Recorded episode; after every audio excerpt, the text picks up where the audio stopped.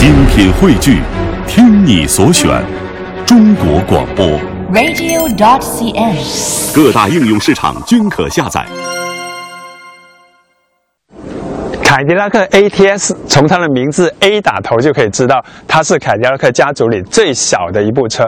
那么凯迪拉克这么一个造大车闻名的美系豪华品牌，它要做一部家族里最小的车，他们会怎么卖这台车呢？结果他们选择了运动，而且锁定了世界上这个级别的运动王者宝马三系作为一个直接的打击对象。因此，这部 ATS 最近非常的热，很多的话题性，很多媒体都拿它来跟宝马三系做对比。那今天我们来到这个地方，后面这段山路是不是有点面熟？我们曾经在这里做过宝马 328i 的一个深度的山路试驾。今天我把 A TS 也带到了这个地方来，看看它跟宝马三到底谁厉害，它有没有打击宝马三的本。车厢里头的设计呢，就是现在凯迪拉克全家族的风格，中间是一个 Q 的面板，这个面板熄灭的时候是全黑的，当你点火的时候呢，它整个面板就唤醒了，这个灯就会亮起。你要稍稍懂得它的一些操作的技法，比如说这些轻触式按钮呢，手要放在上面，稍微用点力。你要当做它是一个实体按钮，稍微用点力按下去就好了。然后上面这个整个触屏呢，我发现它的触摸反应已经比之前的我们在 XTS 上用的那个系统呢要好很多。你看现在这个已经是很轻、很轻的摸上去，它已经有反应。整个界面也很漂亮，然后也有一些高科技的一些小的细节啊。这里是一个很大的储物格，那这个是 Q 的面板，然后仪表板呢也做得很精致，它不是全液晶的，这个速度表啊、转速表还是机械的指针，但是下面呢有一个三屏分开的，信息很丰富的一个屏幕，虽然小一点，但是你可以看到机油寿命啊，看到轮胎四个轮胎的气压啊、油耗啊等等这些东西，方向盘很粗壮。呃、从运动感来说，这个粗壮是好的，但是我感觉对我的手来说，这个方向盘还是太粗了点。可能对美国人的手来说没问题，包括它的这个转向灯的拨杆啊、雨刮拨杆也是比较远的，手要比较大的人才能好操作。包括它这个加减档的拨片也是，我觉得稍微远了一点。就我希望他的手是我的手是可以这样放在这个环身上就能操作，但是它这个呢，你要把手伸直再去够得着它。这是一个我觉得人体工程上对于我这样一个中等偏小的东方人来说的一个问题，对老美大手来说没问题。它的档杆是这种很机械式、传统式的，那宝马已经是电子档杆了，但是凯迪拉克还用这种很机械式、卡位很清晰的档杆，嗯，各有各的好吧。然后中控台这里有杯座，有很大的门的储物格，这里有储物格，这里有呃很大的手套箱，还算大了，而且这里头都是包了这种绒布，这些是豪华车应有的，包括这个车的车厢的做工用料。皮质摸上去不算很高级，但是它有很多的这种真皮的缝线，这种缝线仪表板上有，一直到这个中控台这里也是一直缝缝缝到这个手枕这里，所以细看还是经得住推敲的感觉。这个面板有科技感，这些地方呢有一点豪华感，不能比奥迪，我想比宝马的内饰还是要稍微显得更精致一点。作为运动型车呢，它的座椅和坐姿是很重要的。那这台 ATS 的座椅我还是很满意的，比我坐过的所有的美系车的座椅都要舒服，都要贴身。它这个地方呢有一个手动的调节的大腿的支撑，这是解决大腿支撑的问题。然后座椅十项电调这个没问题了。重点是这个地方有一个按钮呢，是可以调节靠背的包裹度。就这个地方的包裹程度，坐进来的感觉就很明显了。就你可以调到这个座椅稍微张开一点，或者包紧一点。包到最紧的时候呢，连我这样的比较瘦的人，也能够被这个座椅包裹得很稳固。激烈过一些急弯的时候，只要你坐姿调整正确了，你的腰是可以固定的很好的。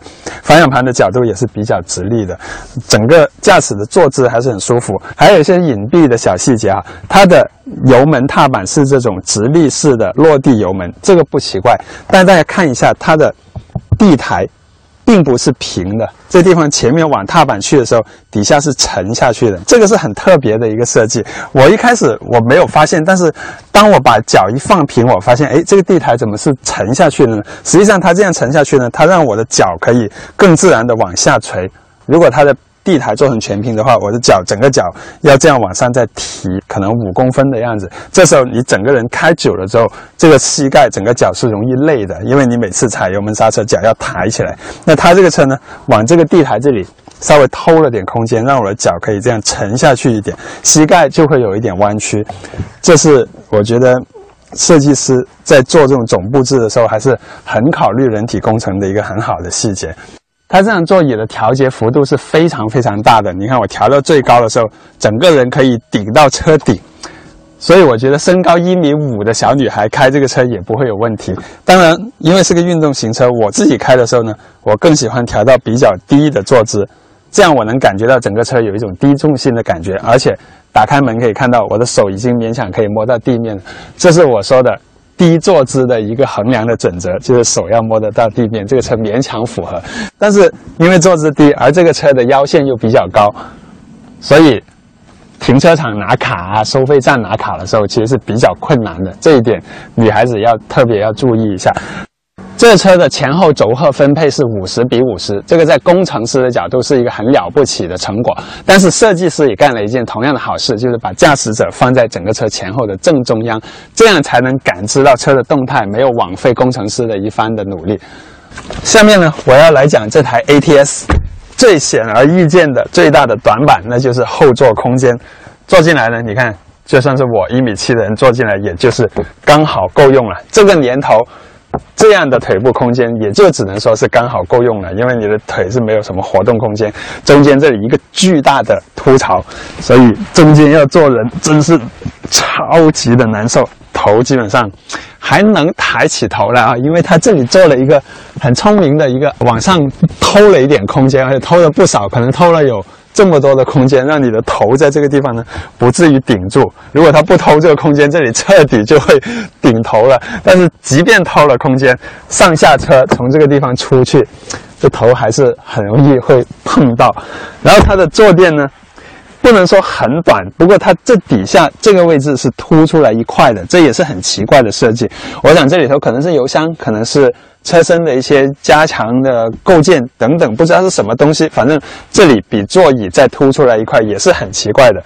这个裤脚这个地方，如果你是女士穿着裙，可能你的小腿都会硌到这个位置，这是很奇怪的设计。总之，这个后座不是一个舒服的后座。以性能车的角度来说，有两个后座就不错了，但有。家用车，你有小孩有老人坐的话，他们一定会投诉这个后座的。另外一个短板呢，就是尾箱的实用性。这个尾箱呢，应该说是三厢轿车里我见过的。比较小的尾箱，确实厂家公布的尾箱的容积呢，也只有二百八十九升，还不到三百升。我们知道现在有的大两厢车，像骐达高尔夫，他们的尾箱都已经有两三百升的容积了。那这个尾箱的大小呢，基本上就是放两个我们可以带上飞机舱那种登机箱，或者说如果是托运的那种大箱子，一个就可以把它填满了。当然，它这些做工还是做得很工整的，像一个豪华车。那打开这个底板看看，嗯。没有备胎是吧？看不到备胎，因为这个车呢，四个车轮都是那种 run flat 的轮胎，就是爆破续型的轮胎，我们说防爆胎，所以它就没有备胎了。这个好处和坏处我们一会儿再说。那至少节约了一点空间，节约了一点重量，可以让它的尾巴更轻。所以呢，他们又把电池放到了车尾的位置。这个是向宝马学的，因为电池是一个很重的东西，放到车尾呢，有助于它的。前后轴荷五十比五十的实现，好了，这就是它的尾箱啊。这个是一个美系车，所有美系车都要有的一个尾箱的一个救命拉锁。这个是被人困在里头的时候一拉，可以从尾箱里钻出来。还有它的后排座椅是可以做四六分割放倒的，这个呢，在德系的一些车上是做不到的。但是这台车可以做到，所以算是对它这么一个很小的尾箱的一个实用性的弥补吧。尾箱盖的开关这一点我很喜欢，关上的质感很好。好，下面呢我要说的是这个车的外形，因为我现在站在车尾，这确实是我对整台 ATS 我最喜欢的一个地方。它的整个外形，整个尾巴有这种凯迪拉克的竖直的宫灯，但是它这个位地方。做的很含蓄又很有动感，而重点的是它这两个排气管是靠中间的位置，这个是很很少见的，一般排气管都是靠外。这个看起来像那种自己改装的排气管，但是确实让整个车显得很有一种动感。这还是普通版的 ATS，不是 ATS V，它已经做到这么大、这么漂亮的排气管。然后同样很漂亮的一个地方呢，是它的轮胎，十八寸的大轮胎，但是。轮胎的规格我们刚才说到了，这是一个防爆胎，所以它的胎壁非常硬，也非常薄。这个后胎是三十五的扁平率，这是很薄很薄的轮胎。然后前胎呢是四零的扁平率，同样是很薄。而这个车的前后胎的宽度是不一样的，前胎是二二五，后面是二五五，所以它的后面的抓地力会更好，因为它大马力的后驱车，这样它会让后轮没那么容易甩动起来，过弯的极限会更高。这车的车头是很长的。这个地方其实伸出去很多，所以你可以说驾驶者的腿部空间很多，但其实它更重要的是为了做到前轮尽可能靠近前端，这样整个车在拐弯的时候入弯的反应会很快。宝马三的整个比例就是这样子的，而后面就做的很短啊，所以。视觉上很有利，但是其实从工程上的角度来说，它更有利于整个车实现一种很好的平衡、很快的操纵反应。那线条设计我就不多说了，其实这台 ATS 就是凯迪拉克这种叫做 Art and Science，就是艺术与科技的这种呃设计的笔触。当然现在他们稍微圆滑了一点，那前面呢也是。啊，不算很凶猛，但是很精致。这个灯一直延到前翼子板的对上来的这个位置，这是比较少见的设计。整个车漂不漂亮？大家自己去。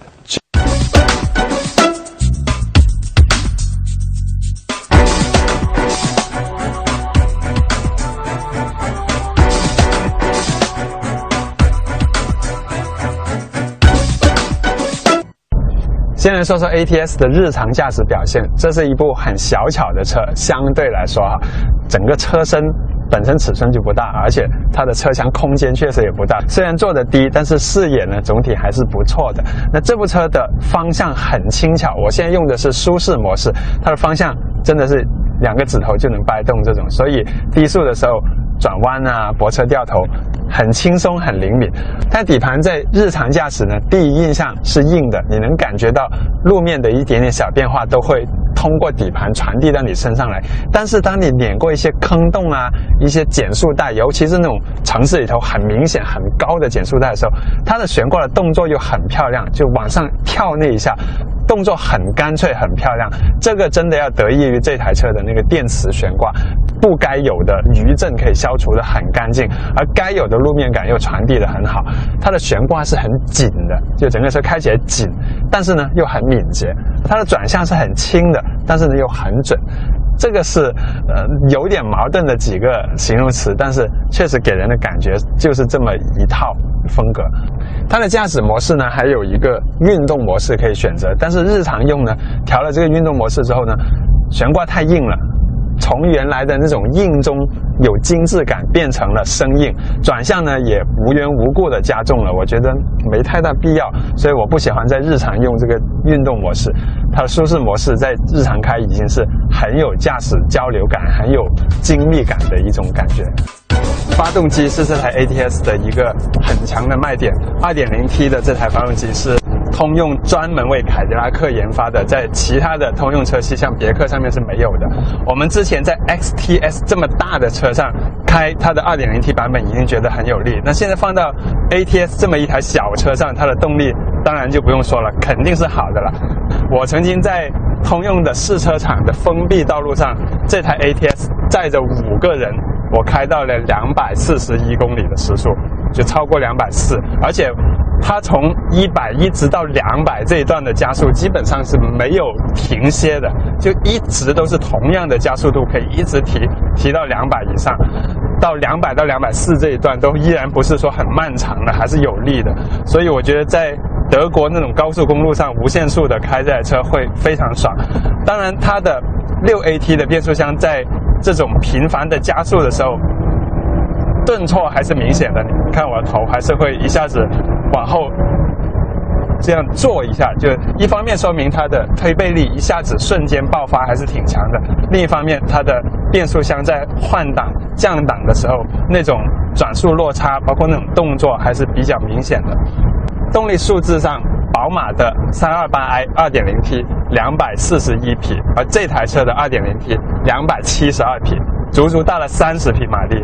这是马力上的表现，所以它的高速反映在速度数字上的表现会非常好。但是真正更好的地方是它的油门的响应性。这个涡轮增压发动机，它的油门响应并不像传统的涡轮那样。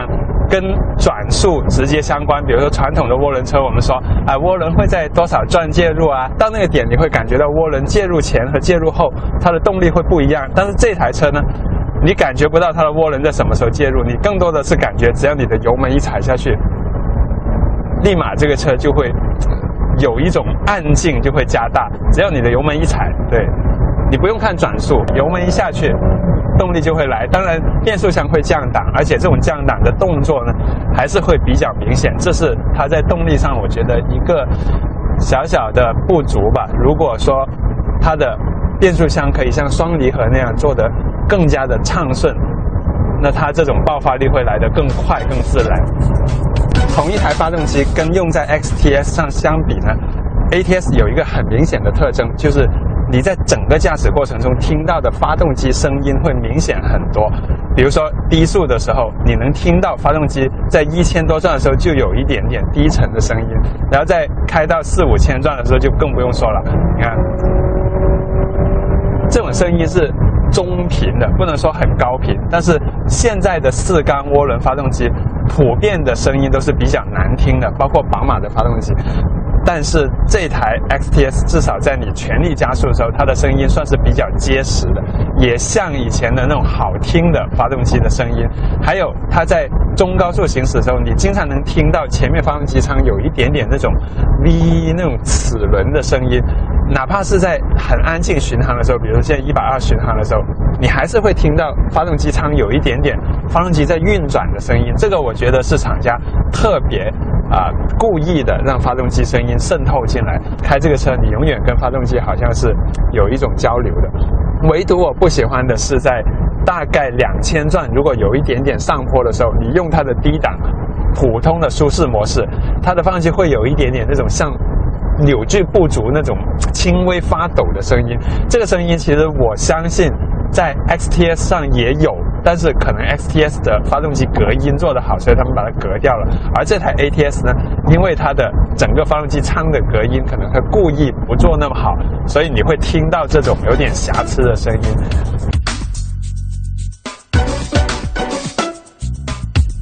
发动机的声音对于这样一台车来说，当然不能称之为噪音了。但是这个车在其他方面的隔音呢，确实是一般般的。比如说走一些融融烂烂的路面，像环城高速啊这种很多大车走的路面不好的高速公路的时候，它的底盘传来那种隆隆隆的那种那种路噪声、胎噪声、悬挂噪音还是比较明显的。但是整体整个车的隔音密封性，我觉得还是 OK 的，算是一个豪华车的水平。比如说路。面非常平整的时候，开到一百四、一百六，其实整个车的车厢里头的噪音都还是符合一个豪华车应有的水平，它不会让你觉得哎很安宁、很安逸，但是不是一个很吵的车。如果你用性能车、驾驶车的的标准去权衡的话，我觉得我是收获的。只是你用豪华的紧凑型车，像奥迪 A 四那种标准，那这个车就没有它那么安静。如果说日常开在 ATS 给人的感觉是好开，那么跑到山路来的时候，你就真正能感觉到它好玩，或者说令人满足的那一面。因为这部车转弯起来，它的车身的姿态是很平整的。说的直接一点，就是扭入一个弯反应非常快啊！我稍微调整，你看这个山路有很多的弯，我看到有的弯是先是缓一点，然后突然间变急的。这种时候，你看突然变急再打一下。明明你是向这个车施压了，但是它并没有那种很受压的感觉。当你熟悉了这种感觉以后呢，其实很多弯你看着你是不用刹车的，直接扭进去。潜意识你会觉得，哎，前面看着这个弯我应该点一下刹车。但是实际上，当你对它的底盘有了自信以后，你是完全不用刹车的，一直就稳着一个速度就进这个弯就 OK 了。我甚至都不能用刹进去这个词，因为开着车跑这个山路跑了半小时。我没有哪个弯是真正的感觉，车头已经很受压了，就是逼到它的极限出来。有个别的弯很急在很急的时候，你看像这个弯再扭再扭再扭再扭再扭再扭，这时候有过那么一两次，它的尾巴会稍微往外甩一点，就前轮的压力很大的时候往外甩一点，但是。那种姿态依然是一种很高手的姿态，就极限真的很高，而且方向很准很准。我压着这个黄线，我尽量不超出这个黄线走。我的转向可以很精确的感知到前轮到了哪个位置，有没有压到黄线，离黄线还有多远。给我这么准、这么有自信的车子，其实真的不是很多。我回想到之前开宝马 328i，这在这条路上，328i 的整体感也很强，但是方向的清晰和准确程度，真的没有在 ATS 好。动力方面呢，在高速上，我刚才说过它的。提速能力是很强了。那到了山路，我们更要的是它的响应性，尤其是变速箱的表现。这时候它的舒适模式低档的确实是有点吃力了。每次出弯的时候呢，你会感觉到，你看就这一下，每次一出弯，你都要忍受变速箱的一下降档，然后动力才来。这时候我用到它的运动模式，立马这个转速呢会从平时保持在一千八百转。变成了保持在大概是两千二百转以上，但是确实每次在急弯之后，在踩油的时候呢，那一下的反应来得快了一点点。这个运动模式的底盘的悬挂也变硬了，走这种平滑山路还是不错的。方向加重了一点，但是。真正在很快节奏的攻这种山路的时候，会感觉整个车比舒适模式要更有信心，因为它的整个车的响应速度确实是更快了。但是用低档来开，依然感觉变速箱不是特别的听话，或者说没有那种很适合激烈驾驶的感觉。那下面我用到手动模式，手动的拨片呢是行程很短的，虽然离方向盘有点远，降档。反应没有宝马的那么快啊！不要说宝马的八 AT，就跟宝马以前的六 AT 相比，它反应也没有那么快。但是呢，已经算挺快的了。只是说降档那下它没有那种轰油的那种轰那种声音。其实开这个车呢，因为它动力够，降档这个动作并不是很必要的。你看，像我现在这个弯，我抬到四千五百转、六千五百转。发动机的声音是结实了很多，大声了一点，但是动力爆发力其实并没有提升很多。这个车跑山路最佳的爆发力是在三千转这一段，对，转速上升的不会很快，但是你的油门踩下去，你会觉得踩住一个很有韧度的一个弹簧，这个弹簧后面就连着发动机的很好的动力。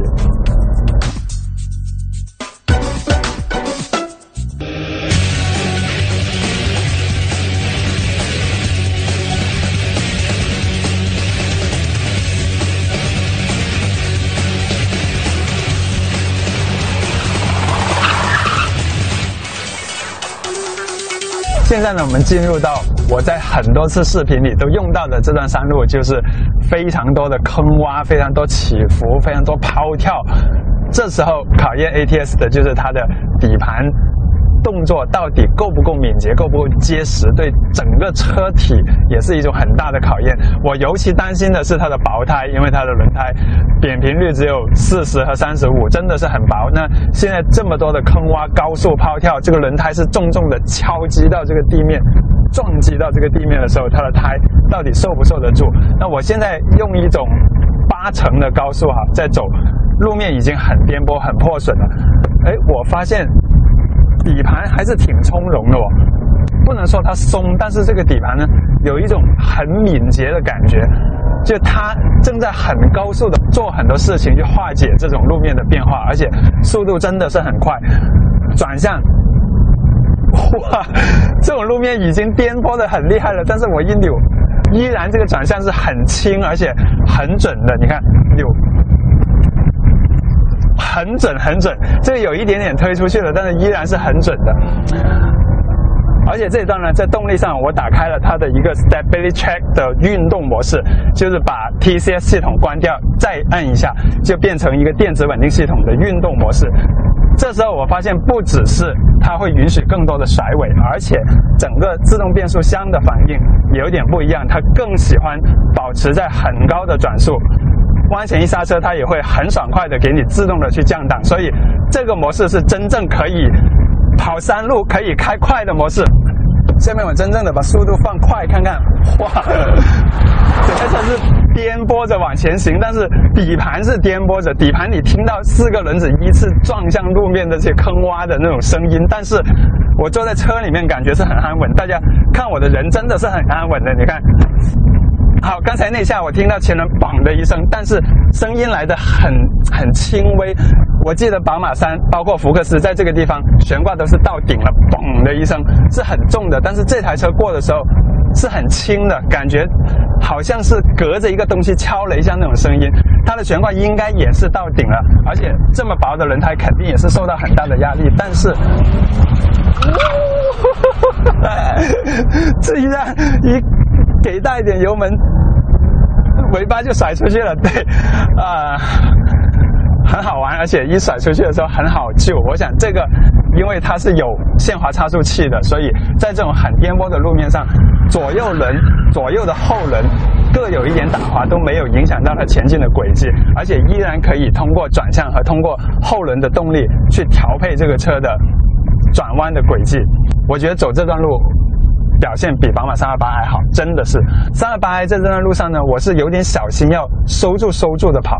这台车呢，我也有收住，但是收着收着，我就慢慢的就有了信心，就会再放再再放一点放一点，放到熟悉了它的动态以后，像这种随传随到的甩尾的乐趣，又很有安全感，在这样的很极限的山路上，它的底盘功力真的是出来了。厉害，通用的这个电磁悬挂，还有 ATS 的整个车体的给人的反馈，还有它的转向的轻重的调教，还有这个动力系统用了 Stability Track 模式之后的那种开快车的适应度很好，总体上相当好。的版本，很多人说你们能不能不老是拿顶配版本来试驾？但是厂家给我们的就是顶配版本，它的售价是四十三万六。主攻的对手呢是宝马三二八 i 的主力车型，也是四十三万多的售价。那这台顶配版本呢，它有十八寸的轮圈，有限滑差速器，而在下面的三个版本呢是没有的。下面三个版本的价钱分别是三十万多、三十二万多、三十六万多。它的价格呢，主要就是瞄准宝马的三二八 i。那我刚才说到了。十八寸轮圈和限滑差速器在下面三个版本是没有的，所以今天我们评价的所有的山路操控，对不起，仅仅适用于这台 ATS 的顶配版本，在下面三个版本是不适用的。但是我们频道的所有跟发动机有关、跟动力有关的事情，在整个 ATS 四个车型里都是适用的，因为 ATS 并没有像宝马三那样同一台 2.0T 分出一个低功率版或者高功率版，它的所有车型都是。两百七十二马力的，所以你买这个车，也许你不买顶配版，你享受不到那非常一流的、非常高水平的操控的极限，但是你依然能享受到这部车很好的动。